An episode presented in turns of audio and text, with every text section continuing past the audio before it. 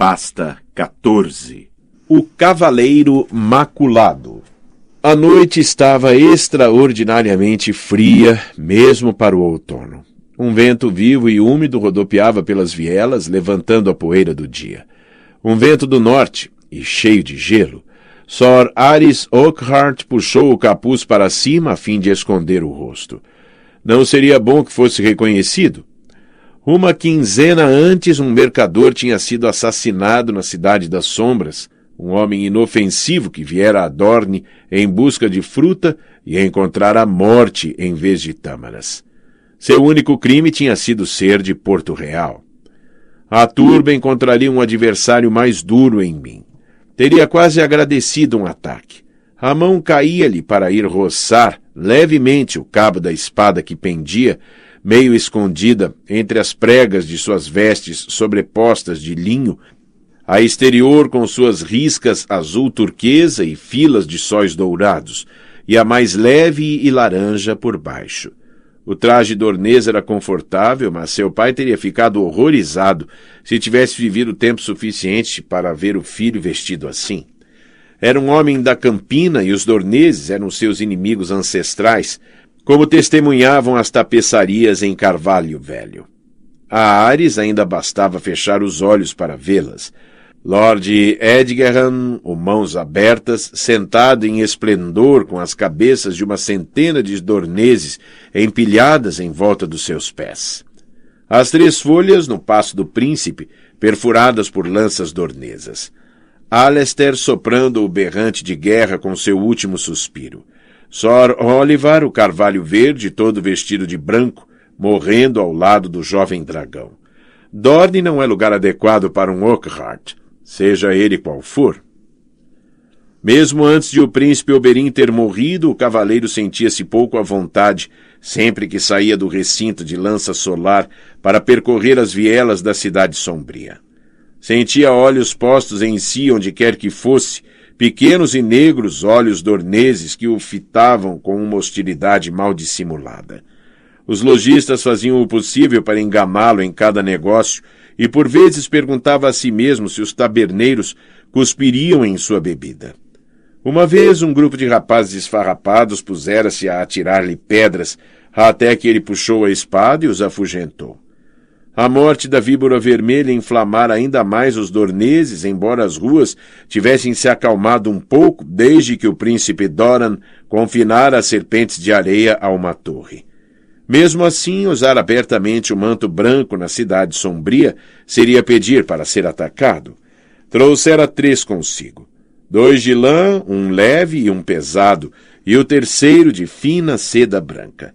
Sentia-se nu, sem um deles pendendo-lhe dos ombros.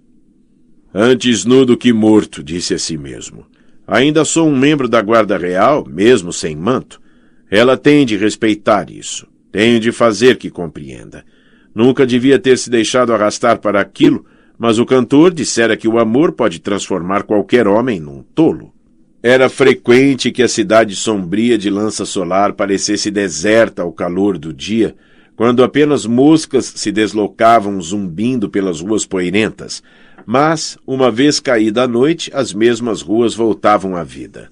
Sor Ares ouviu uma música tênue que flutuava através de janelas tapadas por persianas enquanto passava por baixo, e em algum lugar tambores batiam o ritmo rápido de uma dança de lanças, dando à noite um pulsar. No local onde três vielas se encontravam junto à segunda das muralhas sinuosas, uma almofadeira chamou de uma varanda. Estava vestida de joias e azeite. Lançou-lhe um olhar, curvou os ombros e avançou, direto aos dentes do vento. Nós, os homens, somos tão fracos. Os corpos traem até os mais nobres de nós. Pensou no rei Baelor, o abençoado, que jejuava até desmaiar para domar os desejos que o envergonhavam. Teria ele de fazer o mesmo? Um homem baixo encontrava-se em frente ao marcada, grelhando postas de cobra num braseiro, virando-as com pinças de madeira à medida que iam torrando. O pungente odor de seus molhos trouxe lágrimas aos olhos do cavaleiro. Ouvira dizer que o melhor molho de cobra tinha uma gota de veneno, bem como sementes de mostarda e pimentões de dragão. Mircela passara a gostar da comida de Dorne tão depressa como de seu príncipe de Dorne, e de tempos em tempos, Sor Ares experimentava um prato ou outro para contentá-la. A comida queimava-lhe a boca e o deixava ansiando por vinho, e queimava ainda mais ao sair do que ao entrar, mas sua princesinha gostava. Deixara-a em seus aposentos, debruçada sobre uma mesa de jogo em frente do príncipe Tristane, empurrando elaboradas peças por quadrados de jade, cornalina e lápis lazuli. Os lábios cheios de mircela estavam ligeiramente abertos e seus olhos verdes semicerrados de concentração. O jogo chamava-se Sivasse. Chegara à vila tabueira numa galé mercante proveniente de volantes, e os órfãos tinham-no espalhado para cima e para baixo ao longo do sangue verde. A corte dornesa era louca por ele. Sorares limitava-se a achá-lo enlouquecedor. Havia dez peças diferentes, cada uma com seus próprios atributos e poderes, e o tabuleiro mudava de jogo para jogo, dependendo do modo como os jogadores distribuíam seus quadrados iniciais. Príncipe Tristane tornara-se imediatamente apreciador e Mircela aprendera o jogo para poder jogar com ele. Não tinha ainda bem onze anos, e seu prometido, treze. Mesmo assim, nos últimos tempos, era mais frequente ela ganhar do que perder. Tristane não parecia se importar. As duas crianças não podiam parecer mais diferentes. Ele com sua pele cor de oliva e lisos cabelos negros, ela branca como leite, com uma cabeleira de cachos dourados. Claro e escuro, como a rainha Cersei e o rei Robert. Rezava para que Micela encontrasse mais alegrias em seu rapaz dornês do que a mãe achara em seu senhor da tempestade. Sentia-se inquieto por deixá-la, embora devesse ficar a salvo dentro do castelo. Havia apenas duas portas que davam acesso aos aposentos de Mircela na Torre do Sol, e Sor Ares mantinha dois homens em cada uma. Guardas domésticos Lannister, homens que tinham vindo com eles de Porto Real, testados em batalha, duros e leais até os ossos. Mircela tinha também suas aias e a septã Eglantine, e o príncipe Tristane era servido por seu escudo juramentado, Sor Gascoigne, do Sangue Verde. Ninguém a incomodará, disse a si mesmo, e dentro de uma quinzena estaremos longe e a salvo. Príncipe Doran assim prometera.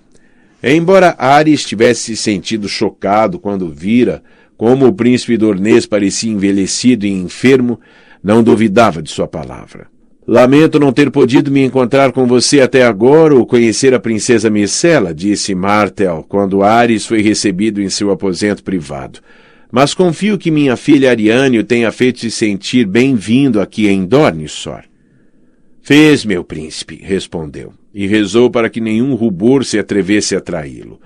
Nossa terra é dura e pobre, mas não está desprovida de belezas. Fico triste que não tenha visto de Dorne mais do que lança solar, mas temo que nem você nem sua princesa estariam a salvo fora dessas muralhas. Nós, os dorneses, somos um povo de sangue quente, rápido na ira e lento no perdão. Alegraria meu coração se pudesse lhe garantir que as serpentes de areia estão sozinhas em seu desejo de guerra, mas não mentirei a você, Sor. Ouvi o meu povo nas ruas gritando-me para que convoque as lanças. Temo que metade de meus lordes concorde com elas. E o senhor, meu príncipe? Atrevera-se o cavaleiro a perguntar.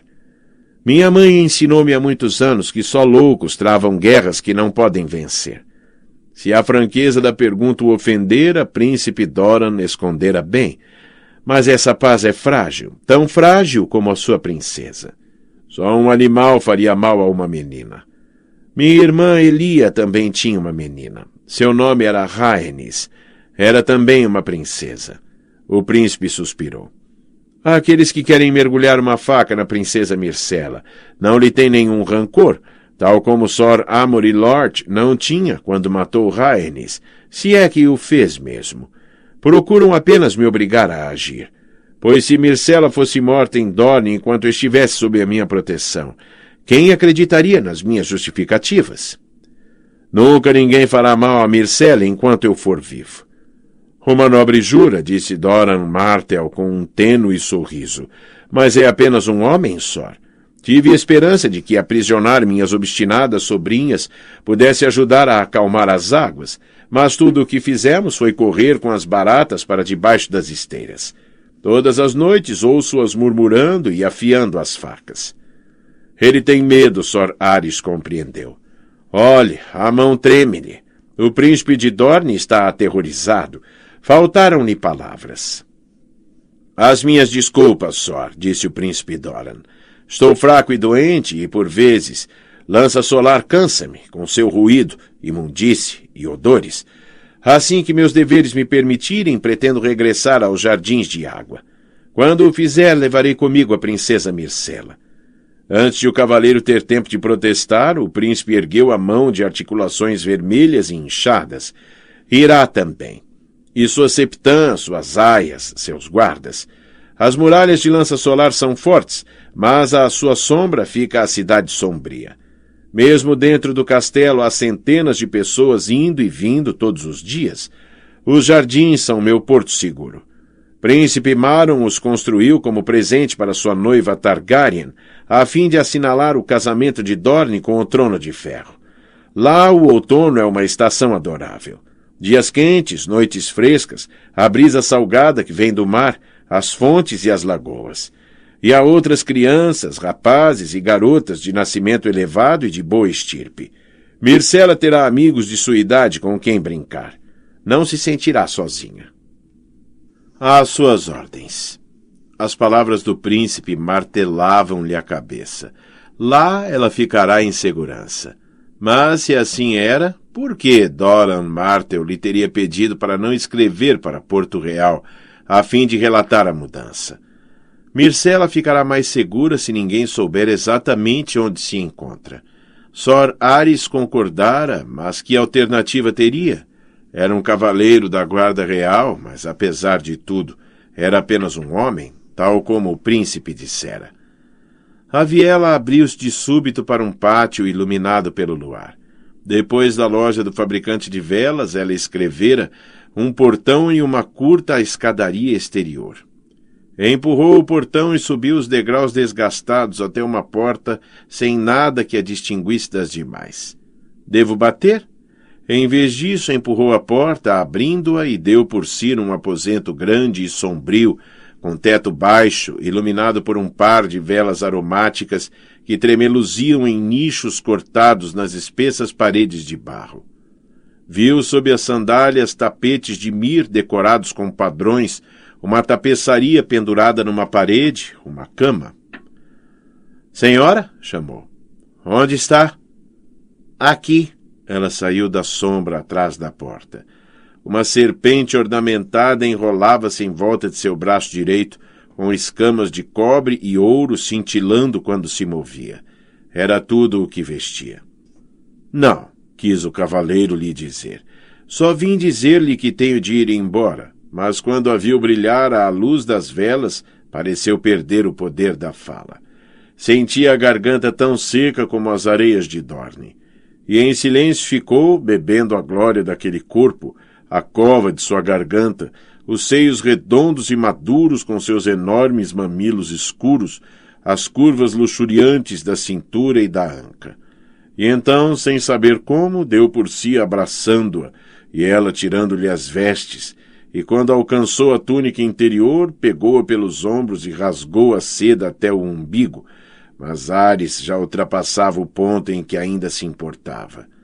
A pele dela era lisa por baixo de seus dedos, tão quente ao toque como areia cozida pelo sol de Dorne. Ergueu-lhe a cabeça e encontrou seus lábios. Sua boca abriu-se sob a dele e seus seios encheram-lhe as mãos. Sentiu os mamilos se retesarem quando roçou neles os polegares. Os cabelos dela eram negros e espessos e cheiravam a orquídeas, um cheiro escuro e terroso que o deixou tão teso que quase doía. Toque-me só, murmurou-lhe a mulher ao ouvido. Sua mão deslizou ao longo da barriga arredondada e foi encontrar o lugar doce e úmido por baixo do matagal de pelos negros. Sim, aí, Ela murmurou enquanto Ares enfiava um dedo em seu interior. Ela soltou um som lamuriento, puxou-o para a cama e o empurrou para baixo. Mas, ó, mais. Sim, que bom. Meu cavaleiro, meu cavaleiro, meu querido cavaleiro branco. Sim, você, você, desejo você. As mãos dela guiaram-no para dentro de si e depois envolveram-lhe as costas para puxá-lo para mais perto. Mais fundo, murmurou. Sim. Oh. Quando o envolveu com as pernas, pareceram-lhe fortes como aço. As unhas arranharam-lhe as costas enquanto a penetrava, outra vez, e outra, e outra, até que ela gritou e arqueou as costas por baixo de si. Quando o fez, os dedos fecharam-se sobre seus mamilos, beliscando-os até que ele derramou sua semente dentro dela. Podia morrer agora, feliz, pensou o cavaleiro, e durante uma dúzia de segundos, ao menos, ficou em paz. Não morreu. Seu desejo fora tão profundo e sem limites como o mar, mas quando a maré desceu, os rochedos da vergonha e da culpa ergueram-se, tão afiados como sempre. Por vezes as ondas cobriam-nos, mas permaneciam por baixo de água, duros, negros e viscosos. Que estou fazendo? perguntou a si mesmo. Sou um cavaleiro da guarda real. Saiu de cima dela e se esticou, de olhos fitos no teto. Uma grande rachadura o atravessava de uma parede a outra. Não reparara nisso antes, tal como não reparara na imagem da tapeçaria, uma cena de Niméria e de seus dez mil navios. Só vejo ela, um dragão podia estar espreitando pela janela e eu não teria visto nada além dos seus seios, seu rosto, seu sorriso. Ah, vinho, ela murmurou junto do seu pescoço. Passou-lhe a mão pelo peito. Tem sede? Não. Rolou para longe dela e se sentou à beira da cama. O quarto estava quente, mas, no entanto, tremia. Está sangrando? Ela disse. Arranhei com muita força. Quando lhe tocou as costas, Ares estremeceu como se os dedos estivessem em chamas. Não faça isso. Nu, pôs-se em pé. Já chega. Tenho bálsamo para os arranhões. Mas não para a vergonha. Os arranhões não são nada.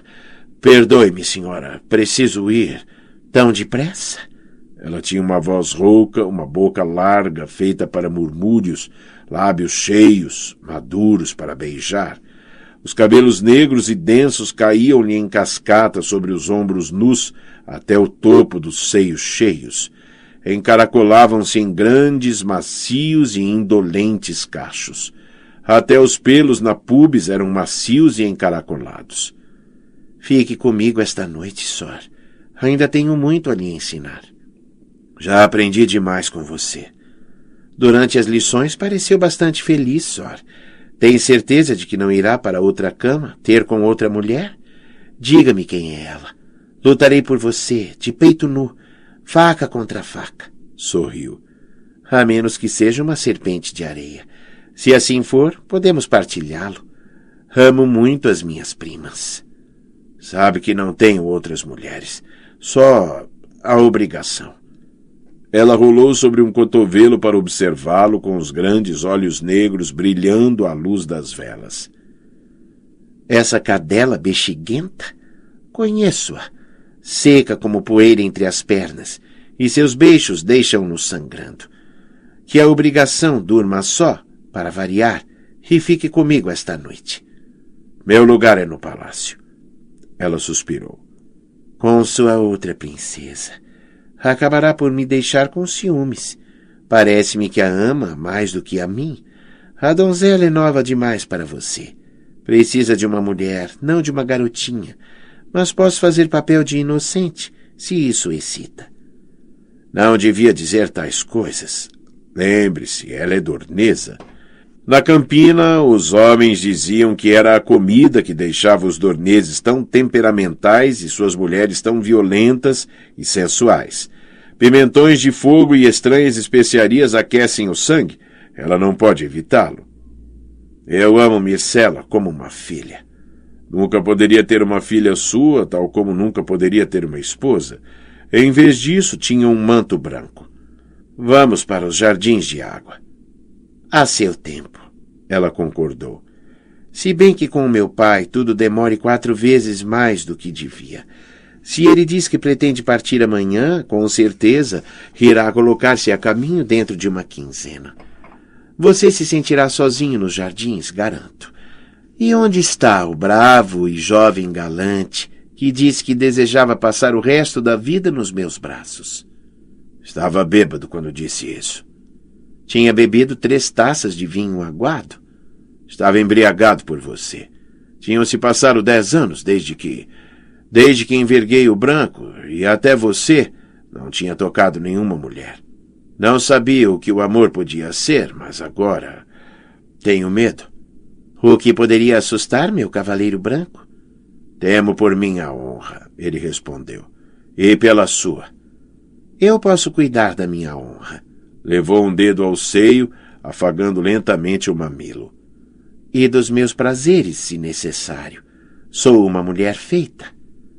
Lá isso era, para lá de qualquer dúvida. Vê-la ali no colchão de penas, sorrindo aquele sorriso travesso, brincando com o seio. Teria alguma vez havido mulher com mamilos tão grandes e tão prontos para responder? Quase não conseguia olhar para eles sem desejar agarrá-los, chupá-los até ficarem rijos, úmidos e brilhantes. Afastou os olhos. Tinha roupa íntima espalhada nos tapetes. O cavaleiro dobrou-se para apanhá-la. Suas mãos tremem, ela notou.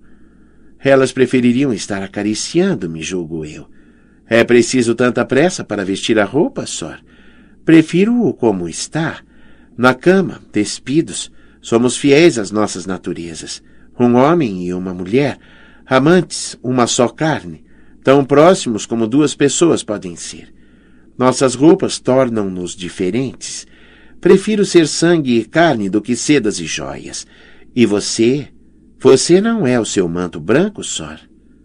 Mas sou, disse Sor Ares. Eu sou o meu manto. E isto tem de terminar, para o seu bem e também para o meu. Se formos descobertos, os homens o julgarão afortunado.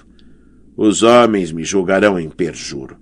E se alguém fosse ter com seu pai e contasse para ele o modo como a desonrei, meu pai é muitas coisas, mas nunca ninguém o chamou de tolo. O bastardo de graça divina tirou-me a virgindade quando tínhamos ambos 14 anos. Sabe o que o meu pai fez quando soube? Ela juntou os lençóis com as mãos e os puxou até o queixo para esconder a nudez. Nada. Meu pai é muito bom fazendo nada. Chama isto de pensar. Diga-me a verdade, Sor. É a minha desonra que o preocupa ou a sua? Ambas. A acusação foi uma punhalada. É por isso que esta deverá ser a última vez. Já disse isso antes. Disse mesmo e também falava sério, mas sou fraco, caso contrário não estaria aqui. Não podia dizer isso a ela. Era o tipo de mulher que despreza a fraqueza, podia senti-lo. Tem em si mais do tio do que do pai. Virou-se e encontrou a túnica interna de seda numa cadeira. Ela rasgara o tecido até o umbigo quando lhe despira a vestimenta. Isso está estragado, queixou-se. Como poderei usá-la agora? Ao contrário, ela sugeriu. Depois de envergar as vestes, ninguém verá o rasgão. Sua pequena princesa talvez costure para você. Ou deverei eu mandar-lhe uma túnica nova para jardins de água? Não me mande presentes. Isto serviria apenas para chamar a atenção. Sacudiu a túnica interna e enfiou-a pela cabeça com as costas para frente. Sentia a seda fresca contra a pele, embora aderisse às costas nos locais onde ela o arranhara. Serviria para voltar ao palácio, pelo menos. Tudo o que quero é pôr fim a este. a este. Será isto galante, Sor? Magoa-me. Começo a pensar que todas as suas palavras de amor eram mentiras. Nunca poderia mentir para você. Sorares sentiu-se como se ela o tivesse esbofeteado. Por qual outro motivo eu teria posto de lado minha honra, não fosse por amor? Quando estou com você, eu quase não consigo pensar. É tudo aquilo que sempre sonhei, mas as palavras são vento. Se me ama, não me deixe. Eu prestei um juramento de não se casar nem gerar filhos. Bem, eu bebi o meu chá de lua e sabe que não posso casar com você, sorriu. Embora talvez pudesse ser convencida a mantê-lo como concubino. Agora zomba de mim. Talvez um pouco. Acha que é o único membro da Guarda Real que alguma vez amou uma mulher? Sempre houve homens que acharam mais fácil proferir votos do que mantê-los, admitiu. Sir Boros Blount não era nenhum estranho na Rua da Seda. E Sir Preston Granfield costumava visitar uma certa casa de comerciante de fazendas.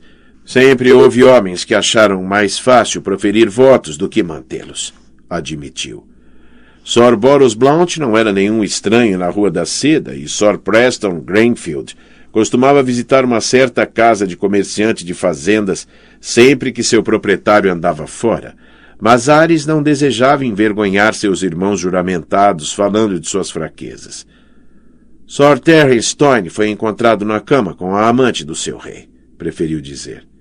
Era amor, ele jurou, mas custou-lhe a vida, e a dela, e originou a ruína da sua casa e a morte do cavaleiro mais nobre que já viveu. Sim, mas o que me diz de Luca Mori, o ardente, com suas três esposas e dezesseis filhos? A canção sempre me dá vontade de rir. A verdade não é assim tão engraçada.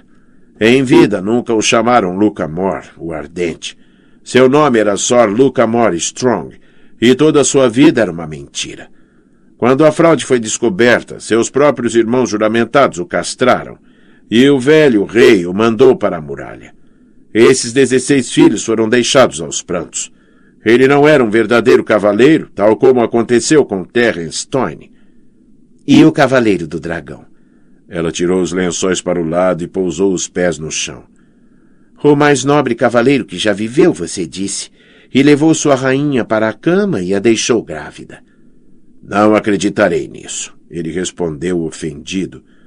A história da traição do príncipe Aemon com a rainha Naeris era apenas isto, uma história, uma mentira que o irmão contou quando quis pôr de lado seu filho legítimo a favor de seu bastardo. Aegon não era chamado indigno sem motivo. Encontrou o cinto da espada e o afivelou em volta da cintura. Embora tivesse um aspecto estranho sobre a seda da túnica interna dorneza, o peso familiar da espada e do punhal fez que se recordasse de quem era. Não serei lembrado como Sor Ares, o indigno, declarou. Não mancharei meu manto. Sim, ela retrucou. Esse belo manto branco. Esqueceu-se que meu tio-avô usou o mesmo manto. Morreu quando eu era pequena, mas ainda me lembro dele. Era alto como uma torre e costumava fazer-me cócegas até eu perder o fôlego de tanto rir. Nunca tive a honra de conhecer o príncipe Lewin, Sor Ares respondeu mas todos são unânimes em dizer que era um grande cavaleiro. Um grande cavaleiro com uma concubina. Ela hoje é uma velha, mas os homens dizem que na juventude era uma beleza rara. O príncipe Lewin? Aquela era uma história que Sor Ares nunca ouvira. Ele ficou chocado. A traição de Terence Toyne e as fraudes de Luca Mor, o Ardente, estavam registradas no livro branco, mas não havia sequer a sugestão de uma mulher na página do príncipe Lewin. Meu tio sempre disse que era a espada na mão de um homem que determinava seu valor, não aquela que tinha entre as pernas, ela continuou. Portanto, poupe-me de sua pia conversa sobre mantos manchados. Não foi nosso amor que o desonrou. Foram os monstros a quem serviu e os brutamontes a quem chamou de irmãos. Aquilo atingiu muito perto do alvo. Robert não era monstro nenhum. Subiu no trono por cima dos cadáveres de crianças, ela rebateu. Se bem que devo admitir que não era propriamente um Joffrey. Joffrey. Foi um rapaz bonito, alto e forte para a idade, mas isso era todo o bem que se podia dizer dele. Ainda envergonhava Sor Ares lembrar-se de todas as vezes que batera na pobre garota Stark, por ordem do rapaz. Quando Tyrion o escolheu para ir com Mircela para Dorne, acendeu uma vela ao guerreiro em agradecimento. Joffrey está morto, envenenado pelo doente.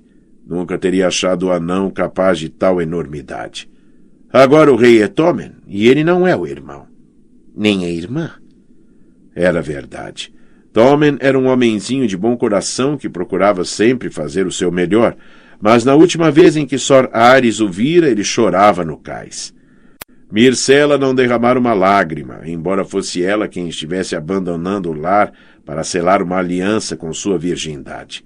A verdade era que a princesa era mais corajosa do que o irmão, e também mais inteligente e confiante. Tinha o espírito mais vivo, as cortesias mais polidas. Nunca nada a intimidava, nem mesmo Joffrey. A força está realmente nas mulheres. Pensava não só em Mircela, mas também na mãe dela e na sua, a rainha dos espinhos, nas belas, mortíferas serpentes de areia da víbora vermelha. E na princesa Ariane Martel, acima de tudo nela. Não desejo dizer que está enganada. A voz soou-lhe rouca. Não quer? Não pode. Micela é mais capaz para governar. Um filho tem precedência sobre uma filha. Por quê? Porque Deus fez as coisas assim? Sou herdeira do meu pai. Devo abdicar dos meus direitos em favor de meus irmãos? Está distorcendo minhas palavras. Nunca disse. Dorne é diferente. Os sete reinos nunca foram governados por uma rainha. O primeiro Viserys pretendia que a filha Rhaenyra o sucedesse. Será que é capaz de negar? Mas enquanto o rei jazia moribundo, o senhor comandante de sua guarda real decidiu que devia ser de outro modo. Sor Criston Cole Criston, o fazedor de reis, pusera irmão contra irmã e dividira a guarda real contra si mesma, dando origem à terrível guerra a que os cantores chamavam a Dança dos Dragões. Alguns diziam que ele agira por ambição, pois o príncipe Aegon era mais tratável do que sua voluntariosa irmã mais velha. Outros concediam-lhe motivos mais nobres e argumentavam que defendia o antigo costume ândalo, Alguns sussurravam que Sor Criston fora amante da princesa Rainira antes de envergar o branco e desejava a vingança contra a mulher que o desdenhara. O fazedor de reis realizou um grande mal, disse Sor Ares. E pagou caro por isso, mas... Mas talvez os sete o tenham enviado para cá a fim de que um cavaleiro branco pudesse consertar aquilo que outro arruinou. Sabe que quando meu pai regressar aos jardins de água, pretende levar Mircela com ele? Para mantê-la a salvo daqueles que querem lhe causar mal. Não, para mantê-la longe daqueles que procurariam coroá-la. O príncipe Oberyn Víbora lhe teria colocado ele mesmo a coroa na cabeça se tivesse sobrevivido. Mas meu pai não tem coragem para isso. Pôs-se em pé. Diz que ama a garota como uma filha do seu sangue. Deixaria que sua filha fosse expoliada de seus direitos e trancada numa prisão? Os jardins de água não são nenhuma prisão, protestou Ares debilmente. Uma prisão não tem fontes nem figueiras. É isto o que pensa? Mas uma vez que a garota lá esteja, não será autorizada a sair. Tal como você. Rotá se assegurará disso. Não o conhece como eu conheço. Ele é terrível quando entra em ação. Sorares franziu as sobrancelhas. O grande capitão Norvoshi, de rosto marcado, sempre o deixara profundamente inquieto. Dizem que dorme com aquele grande machado do seu lado. O que acha que devo fazer? Nada além do que jurou fazer. Proteger Mircela com a vida. Defendê-la e aos seus direitos. Colocar-lhe uma coroa na cabeça. Eu prestei um juramento. A Joffrey, não a Tommen. Sim, mas Tommen é um garoto de boa índole. Ele será melhor rei do que Joffrey. Mas não melhor do que Mircela. Ela também ama o garoto. Eu sei que não permitirá que nenhum mal lhe aconteça. Ponta Tempestade é legitimamente sua, visto que Lord Hamley não deixou herdeiros e Lord Stannis está proscrito. A seu tempo, Rocher do Casterly também passará para o garoto, por via da senhora sua mãe. Será um lorde tão importante como qualquer outro no reino, mas Mircela deve ocupar o trono de ferro. A lei? Não sei. Eu sei. Quando se levantava, o longo emaranhado negro de seus cabelos caía-lhe até a parte inferior das costas. Aegon, o dragão, criou a guarda real e seus votos. Mas o que um rei faz, outro pode desfazer ou alterar. Antes a guarda real servia de forma vitalícia. Mas Joffrey demitiu Sor Barristan para que seu cão pudesse ter um manto. Mircela vai querer que seja feliz e também gosta de mim. Ela nos dará licença para casar, se lhe pedirmos. Ariane pôs os braços em volta dele e encostou o rosto em seu peito. O topo da cabeça chegava-lhe logo abaixo do queixo. Pode ficar comigo e com o manto branco, se for isto o que deseja. Ela está me dilacerando. Sabe que quero, mas. Eu sou uma princesa de Dorne. Ela falou com sua voz enrouquecida. E não é adequado que me faça implorar. Sorares sentiu o cheiro do perfume que tinha nos cabelos e sentia-lhe o coração batendo contra seu peito. Seu corpo estava respondendo à proximidade da mulher e não duvidava de que ela também o sentia. Quando pôs os braços sobre seus ombros, percebeu que ela tremia. Ariane? Minha princesa? O que há, meu amor? Terei de dizer, só. Tenho medo. Chama-me amor, mas recusa-me, no momento em que me é mais necessário. Será assim tão errado da minha parte querer um cavaleiro que me mantenha em segurança? Ele nunca ouvira parecer tão vulnerável. Não, disse. Mas tem os guardas de seu pai para mantê-la em segurança, porque. São os guardas de meu pai que temo. Por um momento pareceu mais nova do que Mircela.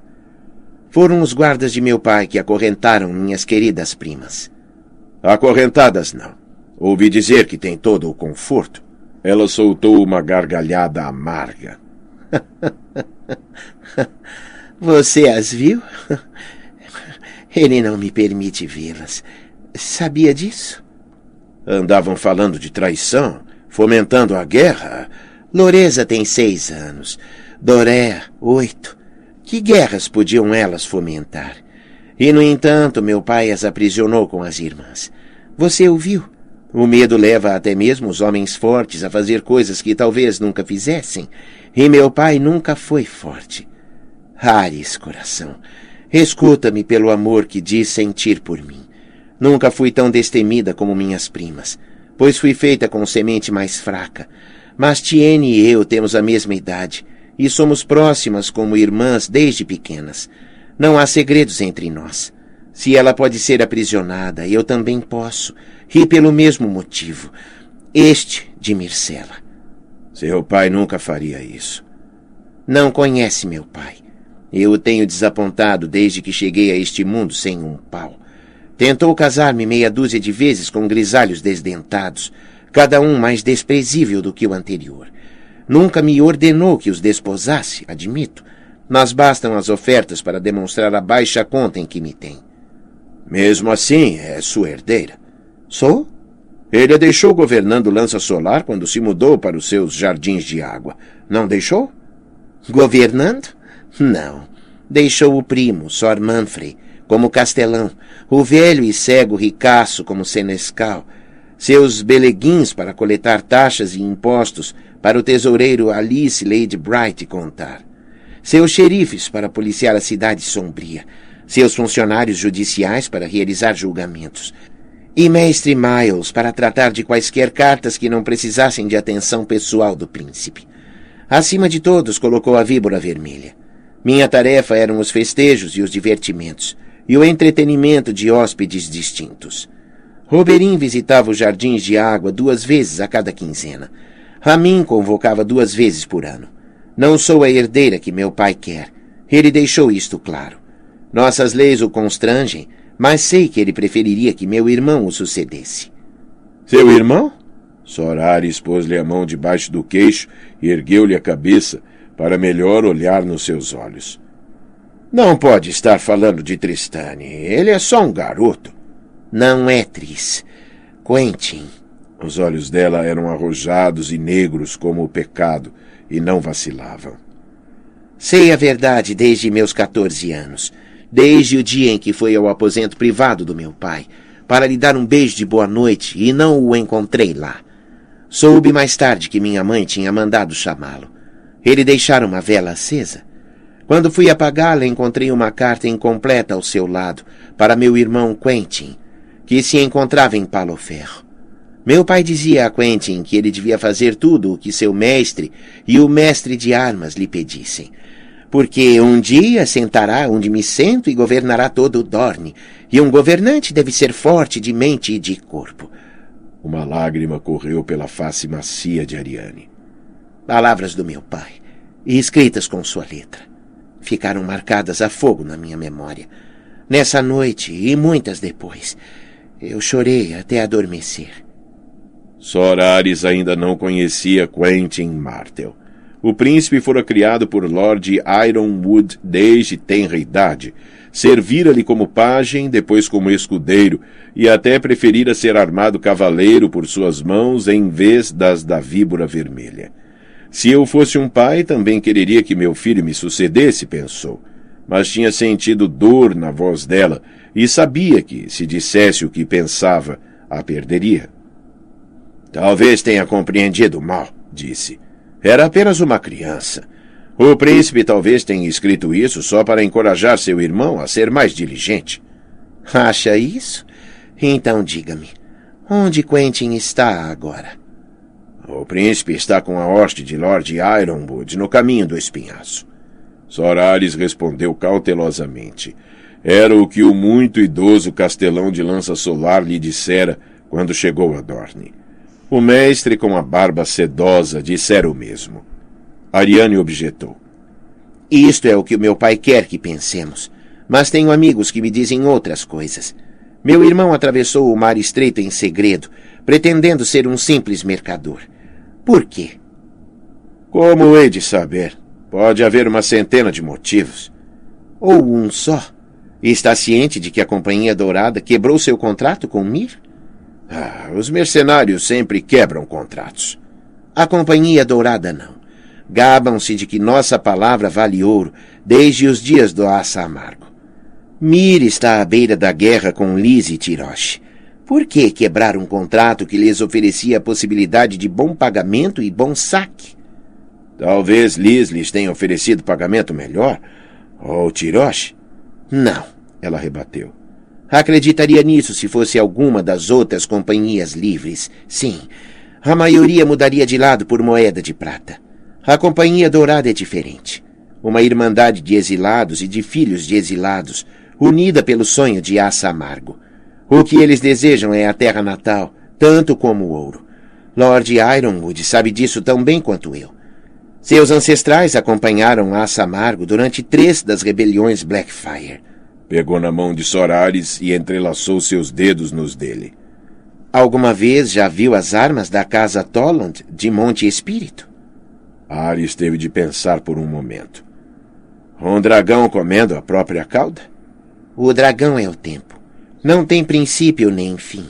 Portanto, todas as coisas ressurgem. Anders Ironwood é Christian Cole renascido. Ele murmura aos ouvidos do meu irmão que é ele quem deve governar depois do meu pai, que não está certo que os homens se ajoelhem perante as mulheres, que Ariane, em particular, não está preparada para governar, sendo a voluntariosa libertina que é. Sacudiu os cabelos em desafio. Portanto, suas duas princesas partilham uma causa comum só. E partilham também um cavaleiro que afirma amá-las a ambas, mas não quer lutar por elas. Lutarei? Sorares caiu sobre um joelho. Mircela é a mais velha e a mais adequada para a coroa. Quem defenderá seus direitos, se não seu guarda real? Minha espada, minha vida, minha honra, todas lhe pertencem. E a você, delícia do meu coração. Juro, nenhum homem a espoliará do seu direito de nascença, enquanto eu ainda tiver forças para erguer uma espada. Sou seu. O que quer de mim? Tudo. Ela se ajoelhou para beijar-lhe os lábios. Tudo, meu amor. Meu amor verdadeiro. Meu doce amor. E para sempre. Mas primeiro. Peça e será seu. Mircela.